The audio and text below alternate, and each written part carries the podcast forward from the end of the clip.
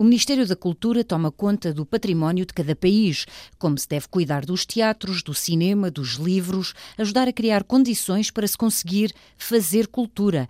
Uh, objetivos como o 1% para a cultura poderão continuar a ser uma meta uh, para o país que queremos ter hoje. Artistas, atores, realizadores, técnicos e que o público também tenha o direito de ver e visitar. Por exemplo, quando vais a um museu nacional a um domingo de manhã de forma gratuita, Ora, isso foi algo planeado e aprovado pelo Ministério da Cultura.